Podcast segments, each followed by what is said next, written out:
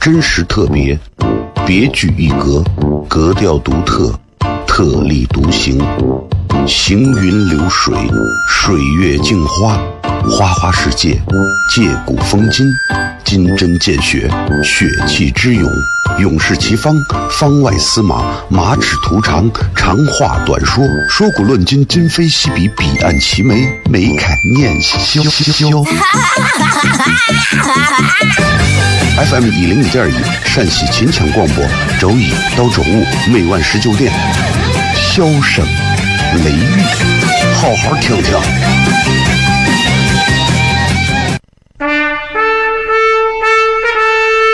我爸爸对我说：“一个成熟的人，永远都会清楚自己想要什么，可以独立思考，从不随波逐流，为了心中所爱，敢和这世界抗争。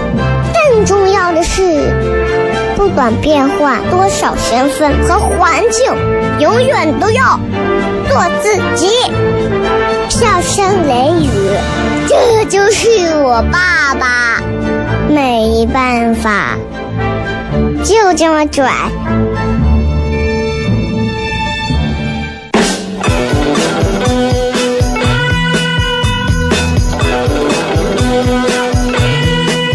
好了，各位好，这里是 FM 一零一点一陕西秦腔广播西安论坛，周一到周五啊晚上十九点到二十点为各位带来这一个小时的节目。笑声雷雨，各位好，我是小雷。今天我有一个朋友说他被他们领导给羞辱了，我问他什么个情况，他说是这样，他说经理让我因为明天不是清明放假嘛，说经理我哎呀我想请上两天假，因为咱清明节啊还有一些要正常上班，并不是都休假的。说我想请两天假呀，干啥呀？回家扫个墓，祭个祖。啊，经理说可以，两天假，好，没问题。去咱窝后勤，啊，去玩领个啥口罩、帽子、墨镜呀，把伙计高兴的啊！谢谢经理啊！最近你看降温了，不热，不会晒的，没事。经理说你。工作的业绩都这么差，工资这么低，你还有脸见你祖宗？所以各位，明天四月五号嘛，对吧？这个清明节嘛，明天肯定会到各种陵园啊、啊墓啊，反正去祭拜亲人的会有很多。好好想一想，你们现在的业绩，你们的、你们的、你们现在的这个收入，你们、你们有脸对得起祖宗吗？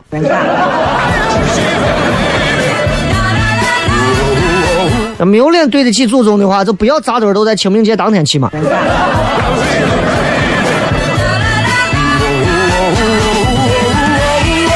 嗯，真的。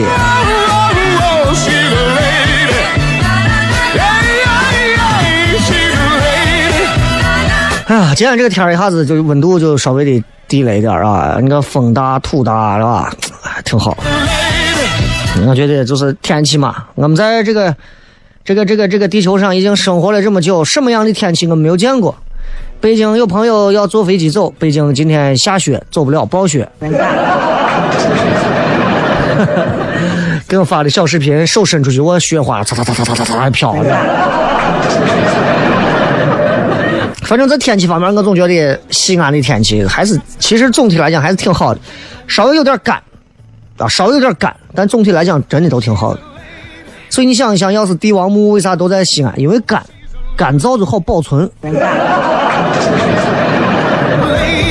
哎，你要是都是那种潮的，你对不对？人家谁往你个地方对吧建都。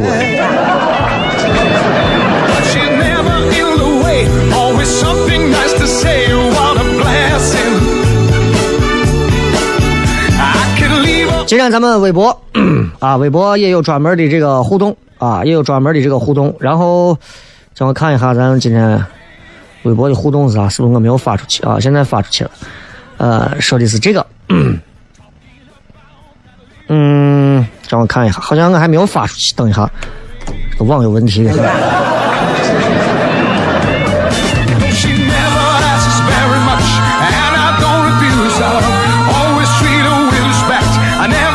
你们最近你们最近知不知道？就是就是这个人啊，现在就好，我今天过来见好几个啊，就是从白天到晚，你们你们有没有发现，就在地铁里头啊，就是我就发现这么一个很奇怪的现象，就是人啊，所有人在地铁里，因为我最近一直坐地铁嘛，我发现他们在地铁里头啊，不是手机打开，停留在微信的界面，那就是手机打开，停留在朋友圈的界面。然后你觉不觉得这个东西很讽刺？为啥我说它很讽刺？因为微信朋友圈就是一种社交，我们竟然没有办法，我们竟然，我们竟然身边都是人，但是我们为了让自己没有那种孤独感，我们把头低下来，我们对着手机。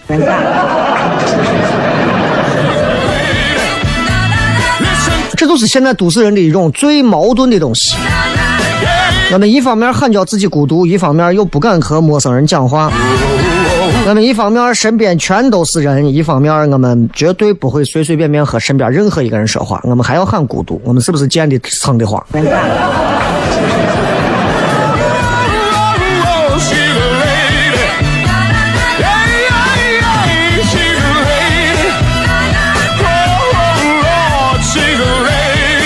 今天微博互动话题啊，这个。呃，要跟大家说一下，因为我我今天这个直播间里这个网啊，确实是有一点问题，确实是有点问题。但是我先把这个互动话题抛出去，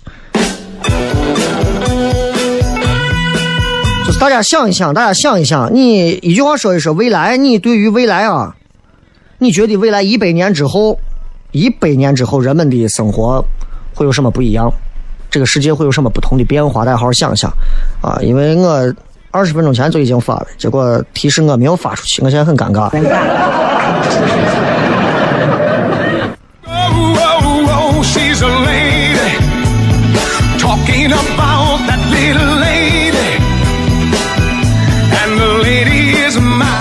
经常会有人在身边问咱们一个问题啊，这个如果你们没有找到最新的微博，你们就稍微等一等再发，不着急啊。但是你看有没有发现，身边有一些人经常会问你，怎么了？怎么了？怎么了？怎么了？啊！我说我今天不开心，怎么了？我说我今天很高兴，怎么了？我说今天感觉很爽，哎呀，怎么了？你怎么什么什么就怎么怎么怎么怎么？我跟你讲，其实身边这么多人的这些怎么了怎么了，其实就是为了满足个好奇心。哎，并不是说啊，就一定是要啊把你帮助一下或者咋。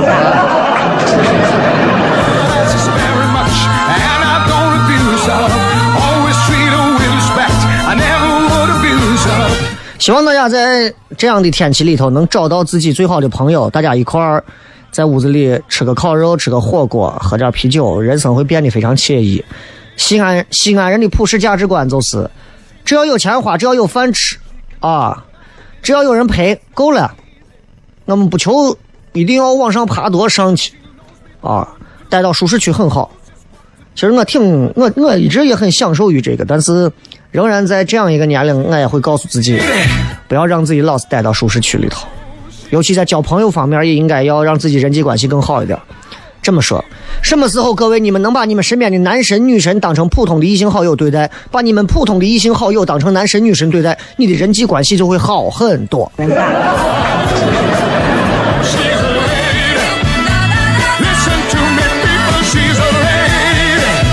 啊，微博今天已经发出去了啊！再跟各位讲一遍，一句话说一说，你想象中一百年后的世界会有什么变化？大家好好想想，好不好？然后，呃，今天因为今天很堵嘛，然后坐地铁过来的时候，你也能感受到，就是就是北大街那块说是客流量比较大，然后各个的站点都在通知说是能不能大家限行啊，换坐别的这个交通工具啊。我在西安人的心里很明白这一句，你说太多，你你想啥呢？对不对？这里是笑声雷，我是小雷，咱们稍微接着广告，继续回来，开始咱们接下来的节目。真实特别，别具一格，格调独特，特立独行，行云流水，水月镜花，花花世界，借古风今。金针见血，血气之勇，勇士齐方，方外司马，马齿图长，长话短说，说古论今，今非昔比，彼岸齐眉，眉开眼笑。FM 一零一点一，陕西秦腔广播，周一到周五每晚十九点，笑声雷雨，好好听听。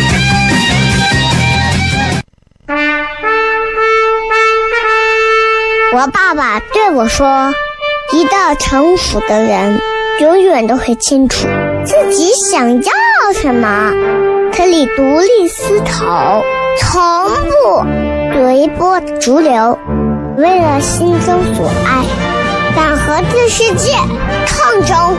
更重要的是，不管变换多少身份和环境，永远都要做自己。”笑声雷雨，这就是我爸爸，没办法，就这么拽。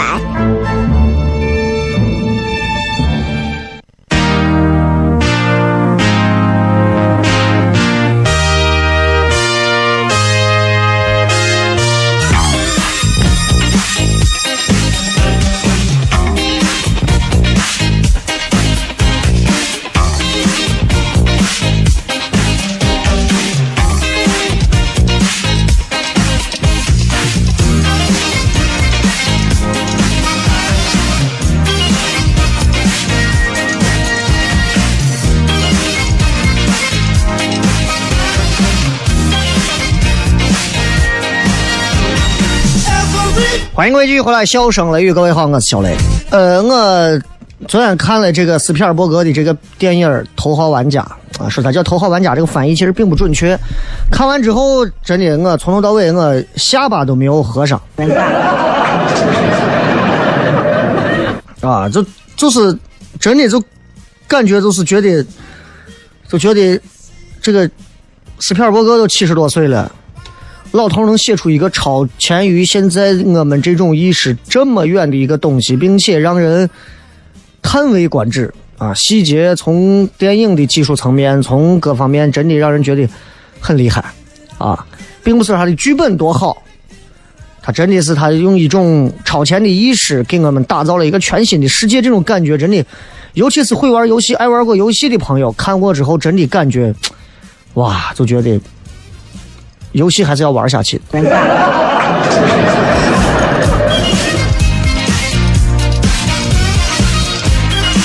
真的，这个哎呀，我昨天看完之后，我真的我说我说这东西啊，太厉害了！这国内这不是导演能不能做出来，是想都想不出来的东西。啊，我开始我还觉得我说应该就还好吧，结果看到之后就发现哇。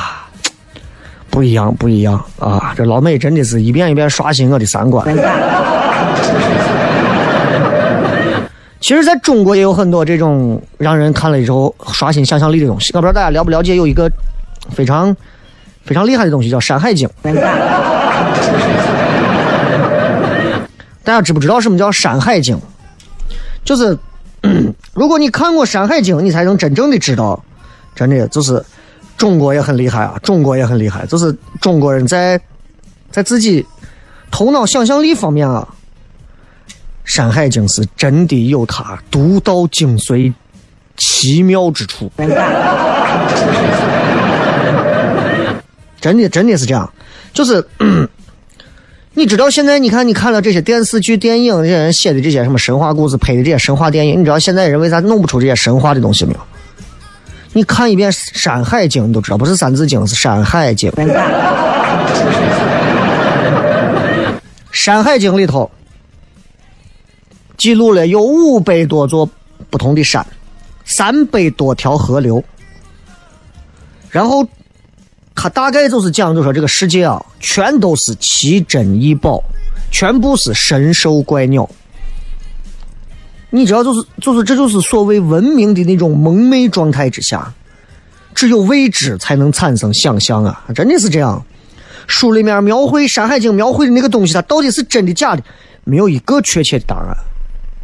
哎呀，就很多人可能没看过，我给你们，这样我给你们，我给你们随便的说上几个，就是你看，有的人就觉得《山海经》是个历史文献，讲了很多过去的东西，西王母啊啥，然后他们还假设出了很多的背景。啊，说是不是过去这个发生核战争了呀，然后辐射了呀，所以里面有很多的怪物。《山海经》里头记载了将近四千多种，四千多种啊，特别奇怪的生物。真的，中国人的想象力在《山海经》里头淋漓尽致的体现。你说孙悟空这太有想象力，孙悟空就是一个会飞的猴嘛。《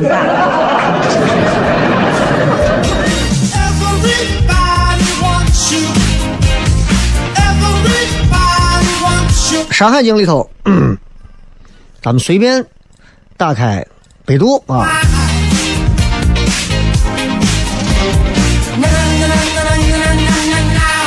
然后我给你们搜一下《山海经》，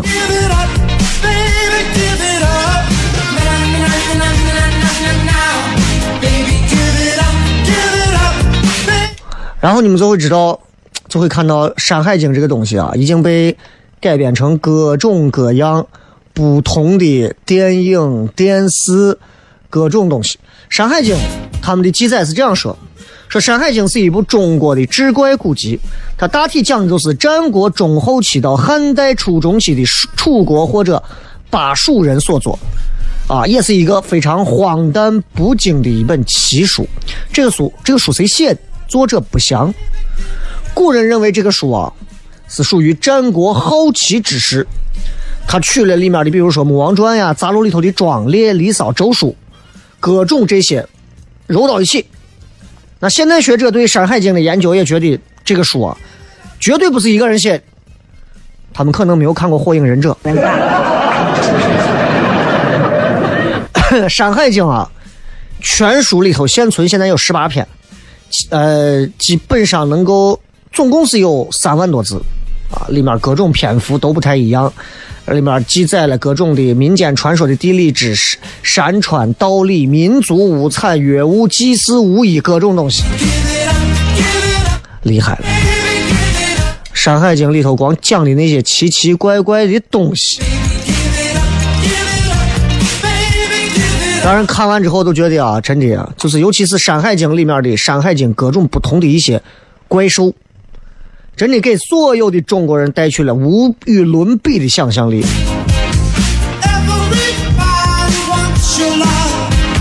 我随便给大家说几个。呃，比方说有这么一种东西，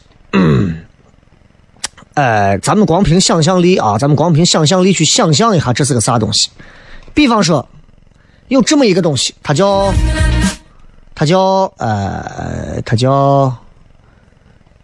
这个这个“儒”啊，“鱼”字旁一个“儒雅”的“儒”的右边，“儒”脸长得像人，啊，声音呢一出生像鸳鸯，啊，说是这种鱼吃了它的肉可以让人不会生疥疮。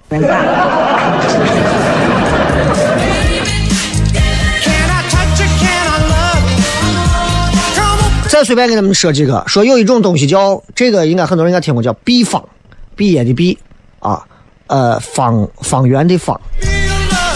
说是说这个东西，呃，是属于树木的精灵，它是干啥呢？它只长了一只脚，样子跟鸟长得很像，青色的羽毛，从来不吃五谷。有人说它是属于，它是属于某一种神，啊，身上红色的斑纹，青色的身子，白色的嘴。名字就叫毕方，它鸣叫的声音就是自身名称的读音。你听过一个鸟叫是毕方，毕方，毕方。这个鸟经常自己嘴里衔着火到别人家去制造火灾，所以它在哪个地方出现，哪个地方就会发生怪火。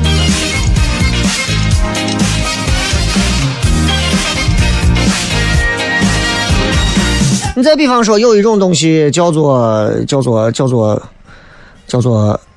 奇图，奇图也是一个长着三个头、六个尾巴的一种怪鸟。吃了它的肉，人可以不做噩梦，而且可以避凶邪。你就听着这种想象力，害怕不？咱们稍微休息一下，回来之后再跟各位聊聊《山海经》的故事。真实特别，别具一格，格调独特，特立独行，行云流水，水月镜花，花花世界，借古风今，金针见血，血气之勇，勇士齐方，方外司马，马齿图长，长话短说，说古论今，今非昔比，彼岸齐眉，眉开眼笑。FM 一零一点一陕西秦腔广播，周一到周五每晚十九点，笑声雷雨，好好听听。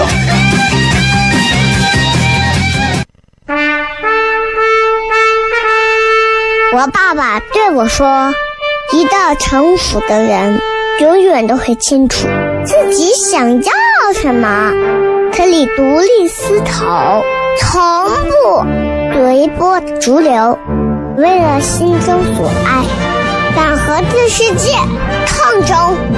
更重要的是，不管变换多少身份和环境，永远都要做自己。”笑声雷雨，这就是我爸爸，没办法，就这么拽。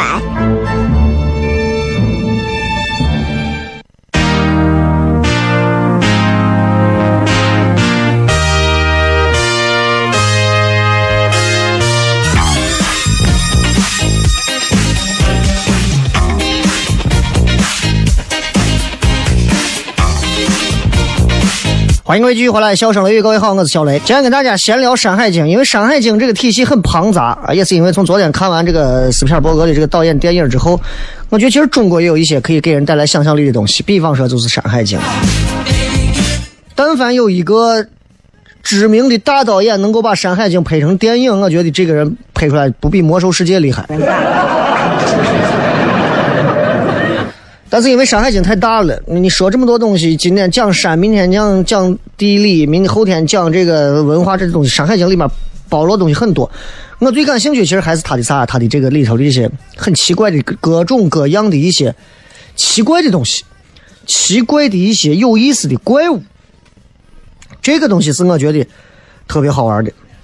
你比方说，《山海经》里头啊，你看经常你们仔细读，你们首先会明白一点。《山海经》告诉我们一个道理：中国人从古至今，从远古、先古啊，上古，就是吃货。因为等一会儿我给你讲，随便讲一个动物，古人都会告诉你，这个动物如果吃了它的肉能怎么样。所以中国人历来都是吃货，你知道吗？这个。精卫填海，大家应该都听过，对吧？精卫填海，一个鸟啊，拿衔着石子往海里头填海嘛。精卫是炎帝的女儿，淹死到东海里头了，然后就变成了一一只鸟。那精卫的原型呢，有可能是古代的大雁，这是在《山海经》里面的，出自《山海经》的一个故事嘛。精卫，精卫这个传说，所以古代的时候经常会有大雁衔着所谓的树枝啊，就从哪往哪飞的这种。大雁衔枝，从古至今，就很多人都会关注这个事情。大雁把那个嘴里面的汁啊，不会说是光掉到地上，它可能跨海的时候呢，也可能就会经常就是就就精卫填海里头经常有这么一句话说：“精卫鸟常衔西山之木石以埋于东海。”哎，衔着西山的石头掉到扔到东海里头，所以精卫这个里头这个鸟啊，就是一种。就是一种很奇怪的一种，属于一种阳鸟。当然，这是咱们都知道的传说。接下来，我要开始给你们讲一些《山海经》里头我觉得好玩的、有意思的，听了之后都觉得这古人脑子绝对是让驴踢过的。比方说，比方说啊，这个开天辟地，咱们都知道谁开天辟地？盘古开天辟地啊，这都不讲了。嗯。《山海经》里面有这么一种，有这么一种怪兽，是一只鸟。这个鸟是一个无脸怪，它在西方天上的这种神鸟，它是属于那种六个脚丫子、四个翅膀，能歌善舞。这个东西是啥呢？就是它是创世的神兽，六个脚丫子、四个翅膀，在天上是红红火火的样子，能歌善舞。这个东西的名字，我换一个词你就知道，它叫混沌。啊，就是地球还在混沌的时候，混沌就是这个。另外，在创建这个世界、创世的时候，还有一种神兽，在《山海经》里面有记载。这个神兽叫做烛龙，在《盗墓笔记》里面的第三章《秦岭神树》最后有讲到这个烛龙。这是在《山海经》里面的海外背景里头有记载。它长着人的脸，蛇的身子。你你想想这个想象力啊！人的脸，蛇身子，整个的皮肤是赤红色的。有上千里之长，上千里，各位，古代人是非常敢想的。上千里之长，这种蛇，它睁开眼睛就是白天，闭上眼睛就是黑夜，不吃也不喝，不睡觉，它一吹就是寒冬，它一吸气就是夏天，呼吸之间长风万里。你注意这个词儿。但是你像伏羲啊，像女娲呀，这些咱们都知道的啊，也是在制造这个世界、创造世界当中该出现的。但是他们不是神兽，知道吧还有很多的一些有害的怪兽啊，你们光听名字吧，因为我现在给你就算描述图案，你也想象不到，你就大概听完，根据自己的想象去想，古代人的这种奇怪的想象力啊，就是上古社会啊，遭遇天灾、遭遇人祸的时候。比如说有个闪电呀，比方说山林里头突然着火了呀，他会认为这是老天上天有神兽啊，或者是怎么样派来的干的，所以他们就会这样。比方说，嗯，有这么一个神兽，有害的神兽啊，叫肥夷，肥肉的肥，遗产的遗。肥夷这个神兽，就是跟那个刚才我说的那个混沌那个鸟有点像，也是六个脚丫子，四个翅膀。但他不一样，他不是能歌善舞，他走到哪儿啊，啥地方就是出现了严重的旱灾。啊，我管他叫饥渴兽嘛。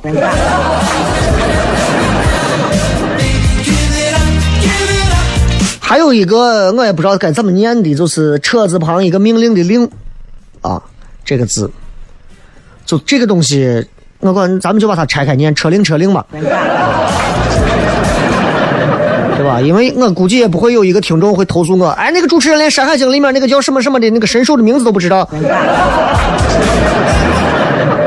跟我过不去嘛，对吧？我随便跟大家聊了开心的东西。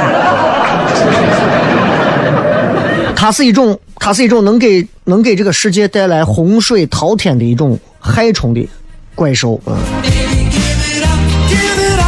流言蜚语的这个蜚，它的形状像一只牛，这也是一种怪兽，形状像一个牛，但它是白色的脑袋，只有一个眼睛，而且长着蛇的尾巴。就是你想想，一个牛的身子，蛇的尾巴，白的脑袋，就这样一个东西啊。它从任何地方走过，途经任何地方，水会干，草会枯，瘟疫爆发。你想想古代人的这种想象力。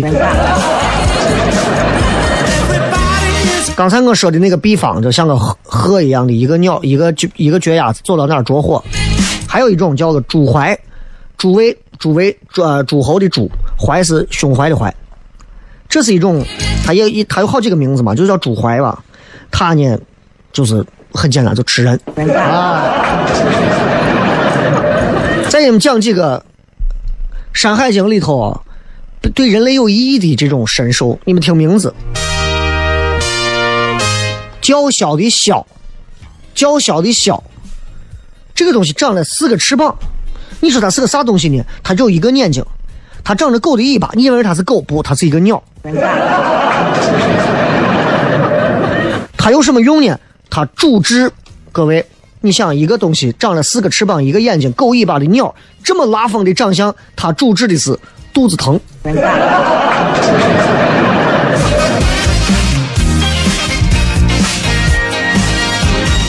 还有一种神兽叫当户，张扬跋扈的户，上当的当当户，它。它是主治啥呢？主治老花眼。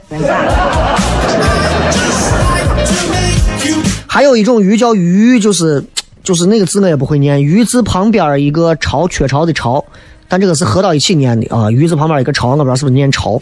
就这这种鱼，它长着鸡的脚的一个鲤鱼，治肿瘤。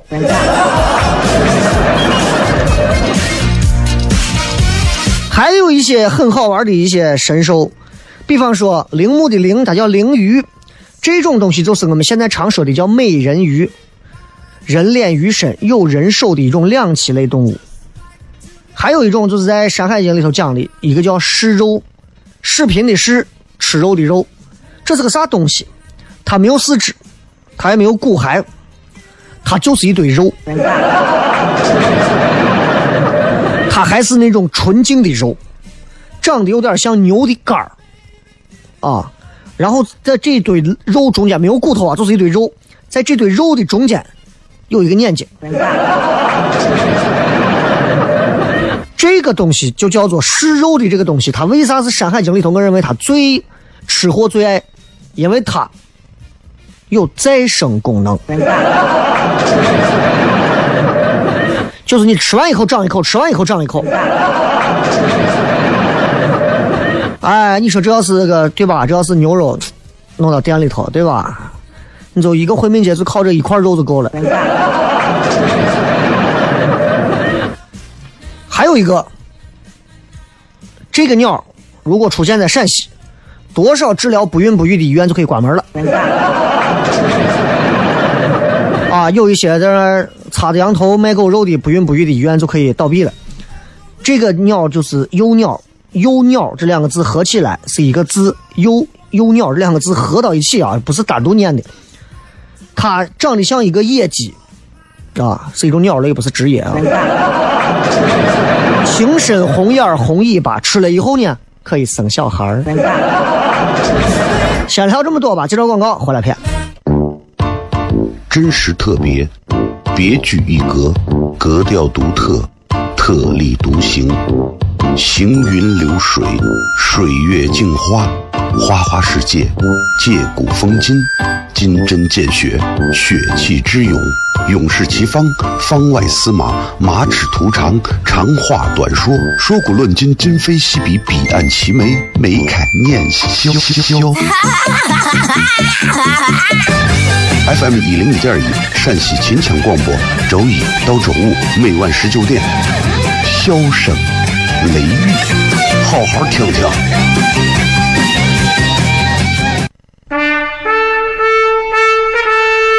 我爸爸对我说：“一个成熟的人，永远都会清楚自己想要什么，可以独立思考，从不随波逐流，为了心中所爱，敢和这世界抗争。”重要的是，不管变换多少身份和环境，永远都要做自己。笑声雷雨，这就是我爸爸。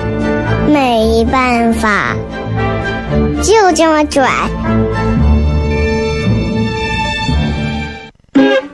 Is everybody ready?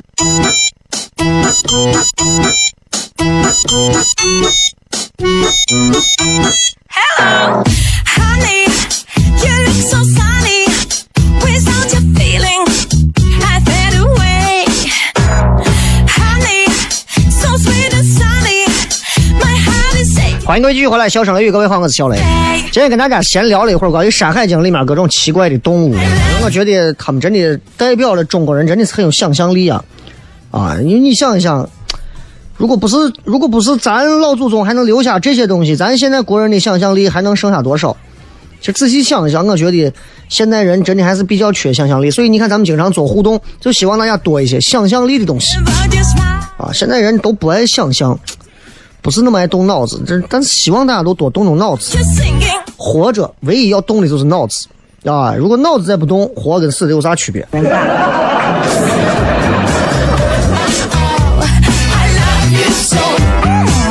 巴黎猫是有个非常巨大的变化，就是我已经不在了。哎，说不定一百年之后，通过某些原因、某些方式，你又嗯啊活过来。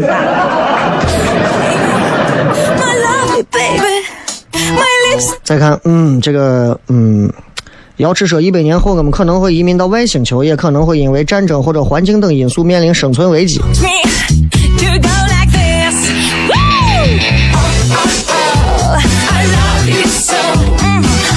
其实，其实一百年之后的东西，我们是无法去、无法去现在立刻想到的。所以你想一想，你觉得就现在人类这个技术，一百年后我们有条件去移民吗？我觉得说心里话，我觉得悬。咱能上月球跟火星都已经很费劲了，一百年的时间我估计有点难。新丫头说：“一百年，人类灭绝了。”哎，你如果不想互动，你可以不要互动啊！你不要一上来以后就是灭绝了，好吧？葫芦娃说：“不用动手，靠意念就可以完成工作。”你就跟就跟昨天看的那个头号玩家，他们到游戏世界里头无所不能，但是在现实当中，其实就是玩的是 VR，知道吧？就这种感觉，不靠动手，靠意念完成工作，有点像，有点像那个。有点像那个，那个叫啥来着？就是那个皮克斯的那个，那个叫啥？就是那个方块机器人。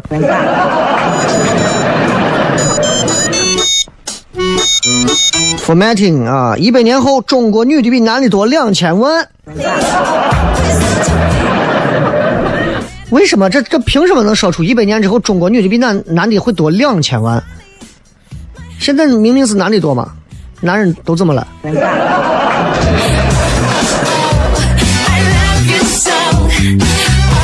人们总是对超出自己生存年代之后的事情做各种毫无责任的猜测和推断。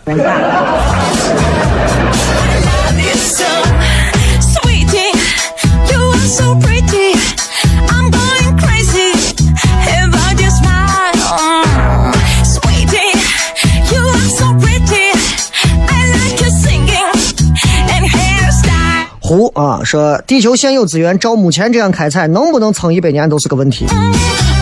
所以我有时候我还在想啊，我说地球现在现有的这些资源，肯定总有一天会开采尽。你想一想，海洋现在占地球多少？七成，百分之七十多。大陆面积只有百分之三十多。人会不会有一天开始进化？进化到我们可以在水里生活？比方说，这个海海洋的这个高度超出了这个大海大陆，然后呢，地球上最后都全变成海怎么办？对吧？你很少见过说地球上全变成大陆，然后大陆把海洋占了，你没有见过这样会长的土地，对吧？你只有见过会漫出来的海，对不对？有没有可能我们就跟水性物语一样，我们每个人最后都会长腮？啊，你抽烟的时候终于可以在啊耳朵旁边抽了。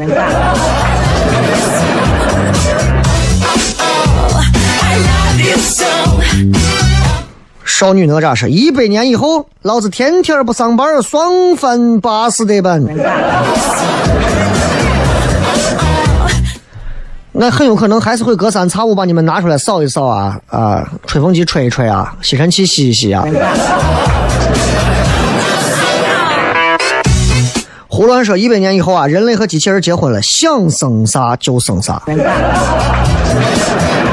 我觉得这个不太现实吧？人跟机器人再结婚，物种跟物种之间是隔着一种东西，这就是遗传很有意思的东西。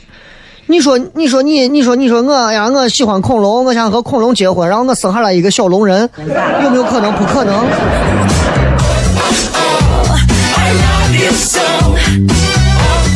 树袋熊说：“我那我一百年后我就不用找女朋友生娃了，自己下蛋就行了。”男人也好，女人也罢，作为一个男人，你想自己下蛋，从哪儿下呢？辛苦。冯明说：“现在人吃饭都是外卖呀，团购呀啥？雷哥，你说再过几十年，人得是人光剩张口吃饭了，头估计比身子还大。人类现在的头都比身子大呀，对吧？”你看刚出生的婴儿，刚出生的幼幼年的这种孩子们，啊，人类的幼崽永远是比任何的这个自然界中生物的幼崽头都要比身子大。呃，优米啊，实现人体可以活体冰冻，停滞复活。你说那是魔兽世界法师开的冰箱。冷艳说：“雷哥，那咱那会儿咱俩一块喝着小酒，看着妹子跳舞，过着神仙般的生活。你说的是在河里还是在下头？”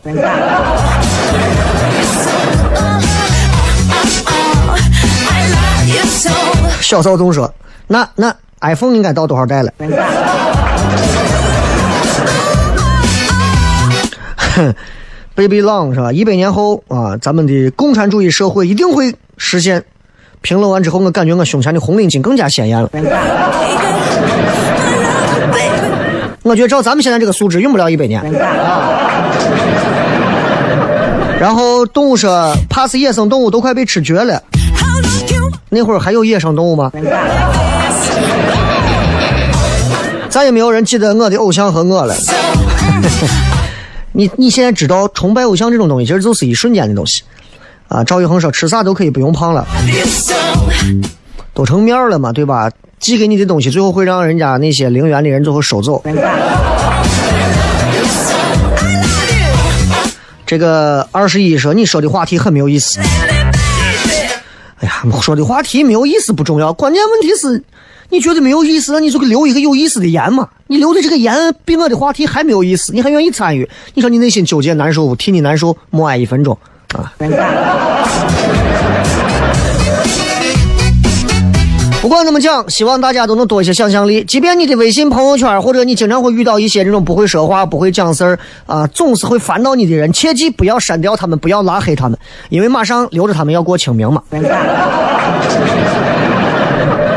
清明之后再拉黑。这里是笑声雷雨，我是小雷。咱们清明这几天都有笑声雷雨啊，然后咱们。这几天反正是怎么说，天气会稍微的有一点冷，大家穿衣服稍微注意一点，好吧？不管是下雨、刮风还是霾啊，都是注意身体吧。我是小雷，咱们明天、后天、大后天到时候再说，好，拜拜。